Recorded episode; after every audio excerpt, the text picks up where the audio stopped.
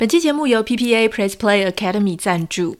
知名的外科江坤俊医师最新的女性健康线上课程开卖喽！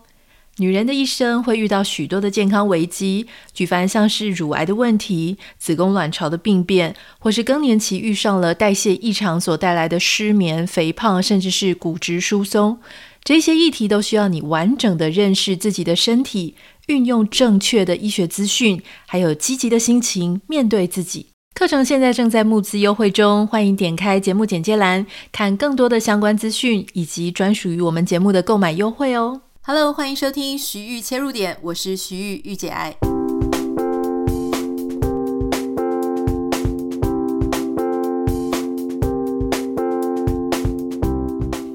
Hello，欢迎收听今天的节目。在节目一开始，要先跟大家分享一些在 Spotify 上面的留言哦。其中有一位网友。听众他其实也上过我们节目啊，就是拉拉，他提到说，看完我推荐的这个绝世网红 Netflix 上面的韩剧之后呢，他发现说，他看自己在追踪的网红们出现在同一场活动，或是在同一篇贴文里面曝光的时候，因为看了那部韩剧，所以整个心态就变得不一样了。而且他也会去反思说，心底有一份微微的不适感，是到底是来自哪里呢？到底是不希望自己当初相信对方的形象，其实整个都是包装，而且也会想说，怎么会想说要凭借着社群所看到的形象去相信自己能够了解某一个人呢？所以他认为看完这一部韩剧的后坐力其实非常的绵长有趣，很谢谢我们的推荐哈。如果是这样子的话呢，今天也要再跟大家推荐另外一部片，不过这部片它其实不是在讲年轻的网红。它反而是在讲一个熟年的女性啊，这部片也是 Netflix 上面就推给我，它不是韩剧，它是日剧。大家也知道我，我其实对于日剧的 tempo 一直都觉得比较慢，不过这一出应该算是近期里面日剧还算好看的，当然不像之前重启人生的那种非常深刻的一个后坐力。这部片只有八集啊，它的片名叫做《火烧御手洗家》。御手洗是日本的一个姓嘛，啊，御饭团的御手，然后洗澡的这个洗。好，这个有一家叫做御手洗，所以这部剧的剧名叫《火烧御手洗家》。第一集这个玉手洗他家就被火烧了哈。不过为什么要推荐大家看这部片呢？它有八集，呃，一开始你就看到玉手洗家被烧了，原因是因为呢，诶，一开始。他有一点推理啦，哈，就会觉得说应该是这一户，呃，玉手洗他们家，而且他们家是有钱人，家里有医院，这一家的女主人呢，疑似就烧了他们家，或者说在他不注意的时候，因为厨房的火没有关哈，所以整个就烧起来。后来呢，随着剧情的发展，你就会发现，诶，有一个非常主要的嫌疑人，这个嫌疑人是当时跟这个。女主人非常要好的朋友，这朋友怎么来的呢？就是女主人她有两个女儿，那这个朋友呢，她也是个单亲妈妈嘛，哈，她是有两个儿子，这两个儿子的大儿子跟对方的大女儿是学校的同学，所以他们会去参加那种家长会。那在家长会里面呢，他们两个都算是边缘人，所以这两位太太就。变得比较亲近一点。不过玉手洗家因为是有钱人嘛，那这个太太又是内向型的人格，所以她真的是没有什么朋友。她就很认真的把这位单亲妈妈当成朋友。没有想到这个单亲妈妈她其实是一个非常具有野心的人，所以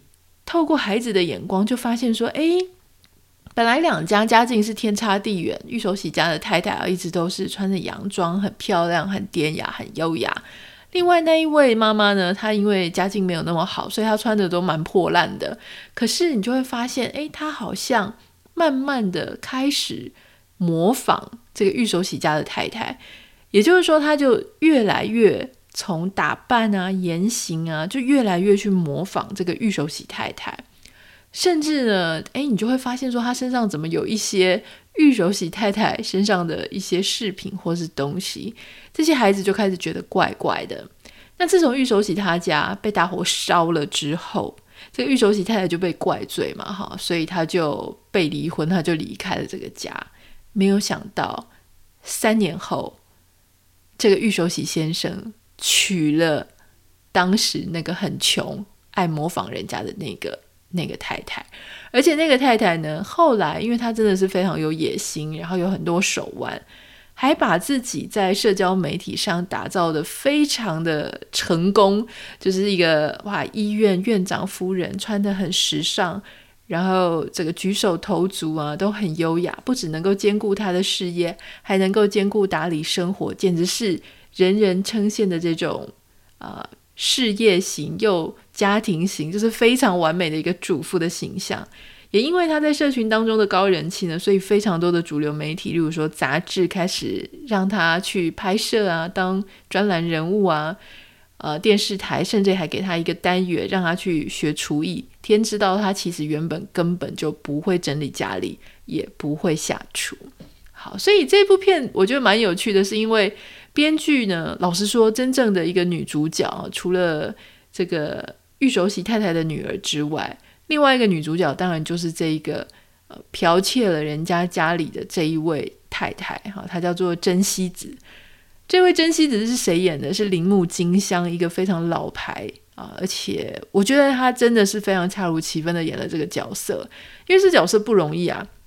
你从那个角色你会发现，人真的是要靠衣装诶，因为当她穿得很破烂，然后打扮得非常平庸的时候，你就会觉得哇，对对对，她真的就是一个。活得很辛苦哈，很像呃经济非常窘迫、拮据的一个女性。可是当她穿得很时尚，然后整个态度就完全不一样的时候，自信满满的时候，你就觉得哎，对呀，她好像本来就是应该是一个时尚的贵妇。所以这一点让我觉得蛮惊讶，就是哇，你可以看到人真的靠着不同的穿着。和他的这种啊打扮，还有他的眼神态度，你就会觉得他好像是个不一样的人。当然，第二个有趣的点是，这个编剧他故意去把这个真希子啊，他是用，我觉得他是有一点自恋型人格障碍啦。那我查维基百科，确实他们也是，就是把他定位成是一个有自恋型人格障碍的人。什么是自恋型人格障碍呢？就是。这种人，他通常会非常夸大他自己自我的重要性，啊，夸大他自己的才华，很期待被人家看中他，所以你就会看到真希子，他在这个剧情里面呢，哦，他已经是个成功的熟年熟女网红，他非常非常在意别人对他的评价，而且他时不时的还是很有心魔，就是会觉得自己好像没有受到以前那个玉手洗太太那样子的好评价。啊，在家人的眼中，所以他有一个无形的那种魔在那个他的心里面，所以你就会觉得他过得其实很辛苦啊。就是说，他很期待他自己很棒棒，被人家看中，可是他内心又有自卑，可是他反映出来又是非常自大，而且他永远都会希望自己能够更成功、更有权利。他觉得说，他不是靠这个家里啊，不是靠玉手洗家的。财富才让他活成这个样子。他是自己非常非常有能力，靠他自己玉手起家是沾了他的光。他是有那一种很微妙的这种野心跟企图心，还有自信的人。所以他那个演法真的是让你觉得又。不得不说，他真是很有手腕，可是又觉得很毛毛的，觉得怎么一个女人她可以活成这个样子哈？而且这种人都很很需要被过度称赞啊，觉得自己非常独特，觉得呃很很自己就是有一些特殊的权利，高高在上，很欠缺同理心哈。所以这种如果你也喜欢。自恋型人格障碍的，而且她是个网红，是个漂亮熟女。她其实穿的衣服都很美，是熟女的那种美。我建议你也可以看这一部，而且八集很快就结束了。我不满意的是，我我不能说我给这部片非常高的分数了哈。虽然说我觉得它从第一集到第六集都还不错，可是我觉得最后两集它在收尾的时候收的确实有一点，我觉得有一点粗糙。他虽然是想要走推理的部分，可是我觉得他那个推理就是没有那么的精彩，有一点平铺直叙，你会感觉，我觉得可能不是编剧的问题，这感觉比较像是导演在拍摄手法，也有可能是因为集数太少了哈。但总之你会觉得后面两集结尾的有一点牵强，但是好看的。就是如果要打发时间，刚好最近没什么别的片子可以看，然后你对网红啊，熟女网红如何从一个这个模仿贵妇的这种 copycat 变成一个真正的一个网红，然后里面也有提到很多网红的一些文化了，他就会跟爵士网红是采一种不同的切角，我觉得大家其实是可以看一下哈。不过在这部剧里面，为什么我今天特别来谈这个事情呢？是因为我觉得里面有一个让人非常毛骨悚然的事，啊，也是我跟我先生，我先生有稍微看一下这部片的开头，我们两个共同提出了一个疑问，就是你真的会因为很喜欢一个你的朋友，或是你很羡慕他的生活，所以你就故意去模仿他，几乎模仿到一模模一样样，就是他。模仿对方的这种穿着、穿搭的 style，模仿他的包包的背法、绑头发的绑法、化妆的技巧、颜色、色系，甚至他的举手投足，都去模仿他。这里面还有一个蛮夸张的，就是他还会去假装自己就是对方，然后在网络上写一些日志，这样。我觉得这个真的是超级让人毛骨悚然的。那我先生他的问号是说，诶，真的会因为你去尽可能的模仿一个人，所以别人就相信了你那样的形象吗？我觉得他的这个问题呢，其实在现实生活当中非常非常多的例子，就我们常常看到说什么被踢爆假名媛啊、假的有钱人啊、假的贵妇啊，你觉得这些人是怎么来的？就是他本来是空的，他什么都没有，他没有那样的财力。其实你在讲一个人是贵妇或是名媛的时候啊，我觉得现在我们的社会把这个“名媛”这个词变得有一点腐烂，好像对方有几个钱，懂一些时尚的皮毛，会去参加一些社交的场合或是 party，我们就认为他是名媛。可事实上，从如果你是说比较之前的欧洲的那样子的。历史去看，其实名媛她要懂的事情很多，她要学的才艺很多，她的应对进退行为举止，然后她谈的内容，其实都跟我们现在所定义的名媛是非常非常不一样的。但我们现在因为就变得非常的表面又浮华浮夸，就变得只在意人家物质上面拿什么。呃，好像只要那样子就可以当名媛，以至于名媛这件事情，这个形象就变得非常的好被模仿，或是非常的好被假扮。那很多人你就会看到说，他们为了要假装自己是名媛，所以他就会无所不用其极。你在生活周遭，你要去模仿他，你会有一点点困难啊，因为比方说名媛身边的朋友，你就找不到，你就料不到那些人嘛。一开始的话。除非别人都相信你是名媛了，可能慢慢会靠过来。可是你说好，今天我们假设只是一个月收入几万块、很很平凡的一个上班族，甚至连几万块都没有，就是个学生。我要怎么样从一个平凡人假装我是一个名媛？我就算存了好久好久的钱，买了一副耳环，买了一个包包，那还有其他的呢？衣服、鞋子、帽子，或是我身上我吃的东西，这个。无一不是钱堆起来的。好，假设今天我有很多人在供养我，比方说，呃，很会找干爹啊，哦很会有各式各样的门路工具人在帮你送这些东西，你仍然会有一个问题，就是你身边周遭的那些人，名媛有名媛的交友圈，所以你会变成你一个人打扮得非常的浮夸，非常的漂亮，然后结果你旁边都是你。同学或是其他的同事啊，同事过的都是老百姓的生活，你也不会满意，对不对？所以他就会变成说，现在因为有 social media，你可以拍照不同的角度，一个视频可以用好多次，呃，可是用很多次，你人家也会感觉你好像不像真的名媛，因为很多名媛他们可能拍个几次就会不会再出现这些东西了。但是 social media 它毕竟是一个比较好假装的，好，你可以。把某一个角度弄得你家很干净，好像很漂亮，哎，结果其他的地方都乱七八糟的。这个在爵士网红里面也有讲到嘛，所以他是可以假装的。可是我们真的会因为我假装了这些东西，然后慢慢的就相信我自己就是那样子的人吗？我真的是觉得我可以取而代之，他不应该是名媛，我才是。然后我就把他的人生抢走，偷过来，用我自己取而代之嘛。我觉得这个其实是蛮有趣的一个问题，因为在这一部剧里面，《火烧玉手洗家》里面，他确实成功了。他之前非常的想要对方的生活嘛，玉手洗太太的生活，所以他很努力，做了很多努力。哎，结果他们两个就交换了。好，就玉手洗太太她变成一个单亲妈妈，结果他变成了一个时尚贵妇。可是他有没有过着当初玉手洗太太那种？平静、平淡、闲适、宽容的生活呢，好像也没有，因为他的心里还是七上八下，很怕被人家知道这个，被人家知道那个，然后他永远就是会觉得自己不够，还要再更努力，还要更多、更多、更多。所以老实说，有时候我们是不是过了那样子的人生？你眼睛看着对方，你很羡慕对方，你羡慕到底是什么？你羡慕的是他的物质吗？还是他在那样子的状态下过得很平安、很幸福、很觉得啊、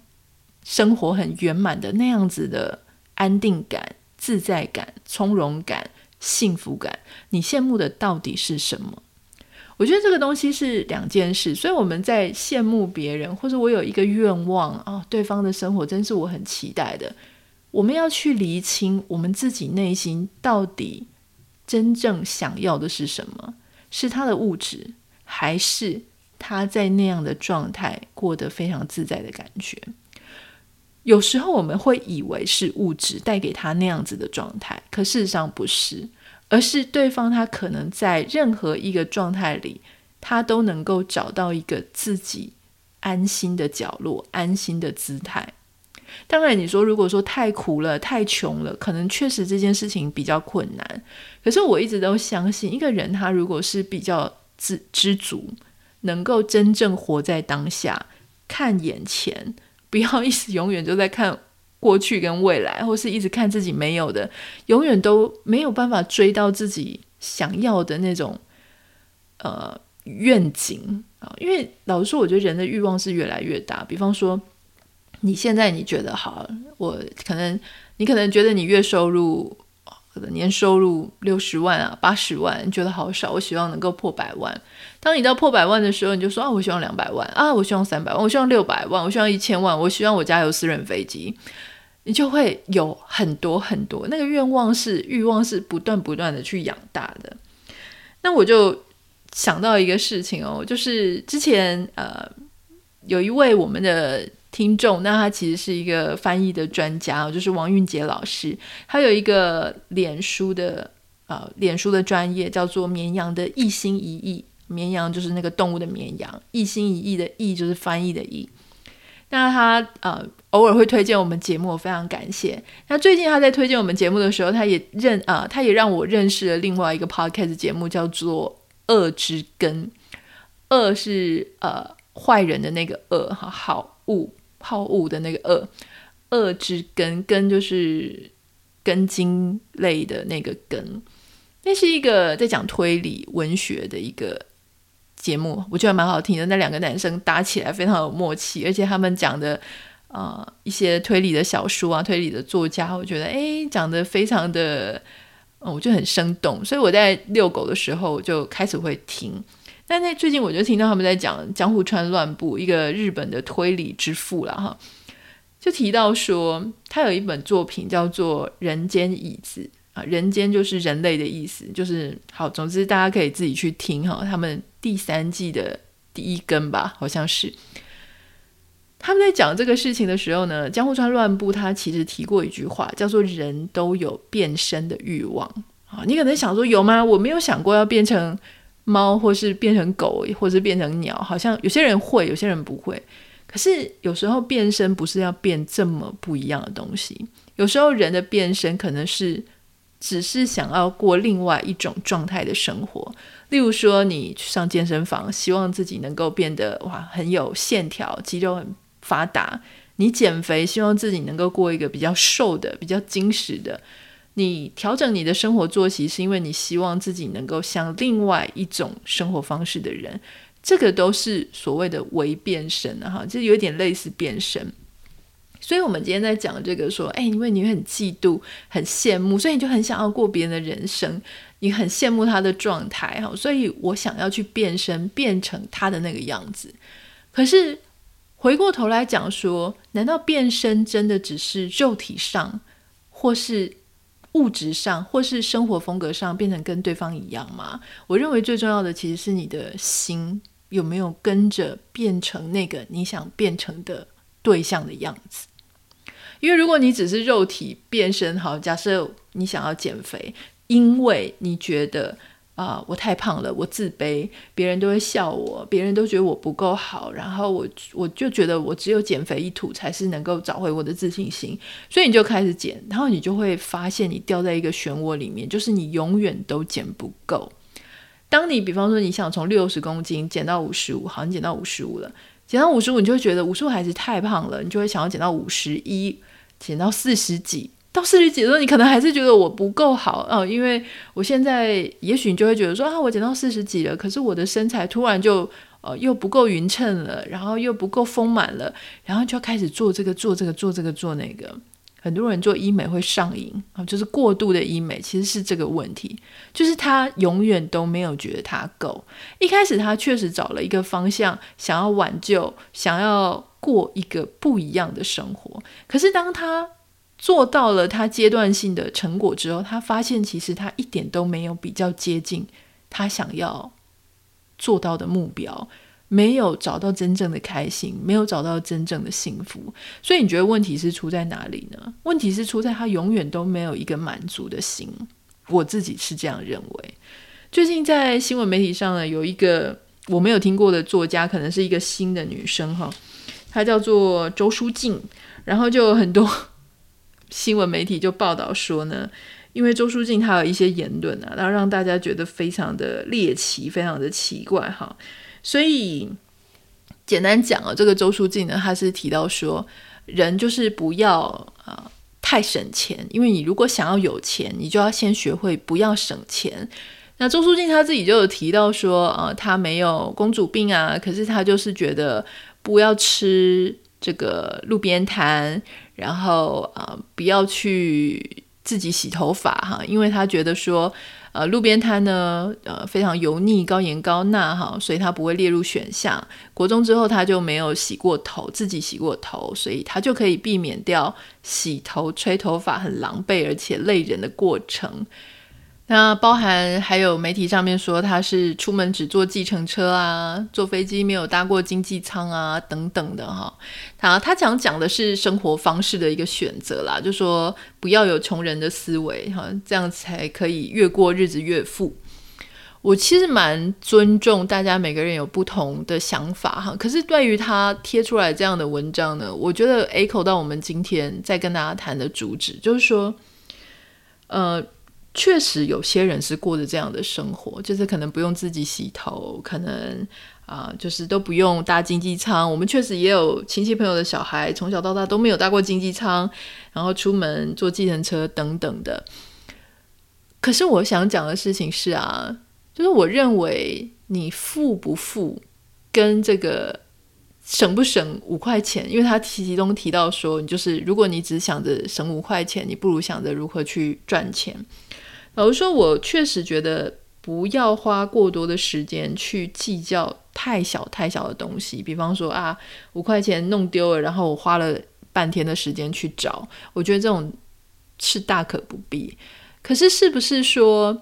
我一定就是要过着那样子高品质的生活，我的生活才会越来越富呢？我是不这么认为啦，哈。因为老实说，我觉得我虽然不赞成。花半天的时间去找五块钱，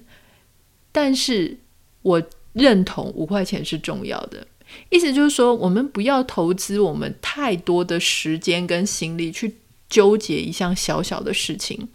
但是我确实觉得那个小小的事情，如果在我眼前，我会非常看重它，因为你每一个五百万、五千万都是五块钱、五块钱、五块钱的累积。如果你完全不在意这些小小的生活的细节的话，你其实很难真正做到。你看什么事情是呃都能够无差别心、无分别心的。我其实觉得啊，我们从前面讲到现在，为什么我们说心很重要？就是我认为真正生活富足的人，并不是说哦，我可以呃，在我花五千块、五万块，然后得到我想要的生活方式的时候，我会很大手笔的就花下去。我认为这样子它永远是不够的，因为你会永远觉得说，那我想要花更好的。我飞机已经坐商务舱了，下一次我就想坐私人飞机了，然后我就想要坐更高档的，嗯，要去上太空了吗？人的欲望它永远是无限的、无穷的，所以最好的，我觉得能够让自己最自在的方式，并不是什么出门要坐计程车，不要怎么样怎么样的。我觉得最好的方式是让自己知道这个世界上有各种各样的选项，我做这个也可以，我做那个也可以，我吃路边摊的时候也可以。我吃高级料理的时候也可以，我不会因为我这一餐吃路边摊，我就觉得我好可怜，或是我认为我吃这一餐吃高级料理，哦，吃一餐可能一万元的的晚餐，我就觉得哇，好棒棒！我现在变成一个高级人、上流人士了，也不用这样觉得，因为这个就只是生活的面向某一个实相之一而已。那这个。这一天的这个晚餐它会过去，下一个晚餐它会继续来，也就是说，它只是我生活当中的某一天、某一夜，它只是我某一个经历到的一件事情而已。所以我就不会因为说我今天是有钱还是没钱在做这件事情，我觉得那么忧虑，因为这些事情它其实不会影响我现在的心情太多。我认为。当我们可以做到，就是说，嗯，这样也是一天，那样也是一天，OK，fine，有好的不错，没有好的也可以，不会因为这件事情起起伏伏的时候，我才认为这样子的人呢，是真正能够非常富足、知足，不会因为外界一大堆事情哈。的搅扰就会产生什么羡慕啊、嫉妒啊。因为如果你一直不断的想要去追求某个所谓的高品质，我觉得你就已经处在一个不是高品质的心理状态下了。因为真正的高品质是你的心情很安定，完全不会受这些生活周遭事物的影响。你的高品质是来自于你看事情的眼光，能不能够包容、开放，觉得既来之则安之，而不是来自于那些你眼前亮亮晶晶的东西。眼前的东西亮晶晶，是因为你的心、你的视角让这些东西看起来亮晶晶，而不是它自己真的会发光。这个是我今天。呃，稍微做的一些小结语了啊。如果你有任何想要跟我分享的，欢迎你可以私讯到我的 Instagram 账号 Anita 点 Writer A N I T A 点 WITER。不要忘记帮我们在 Apple Podcast 跟 Spotify 上面按下五颗星，感谢你。那我们就明天见喽，拜拜。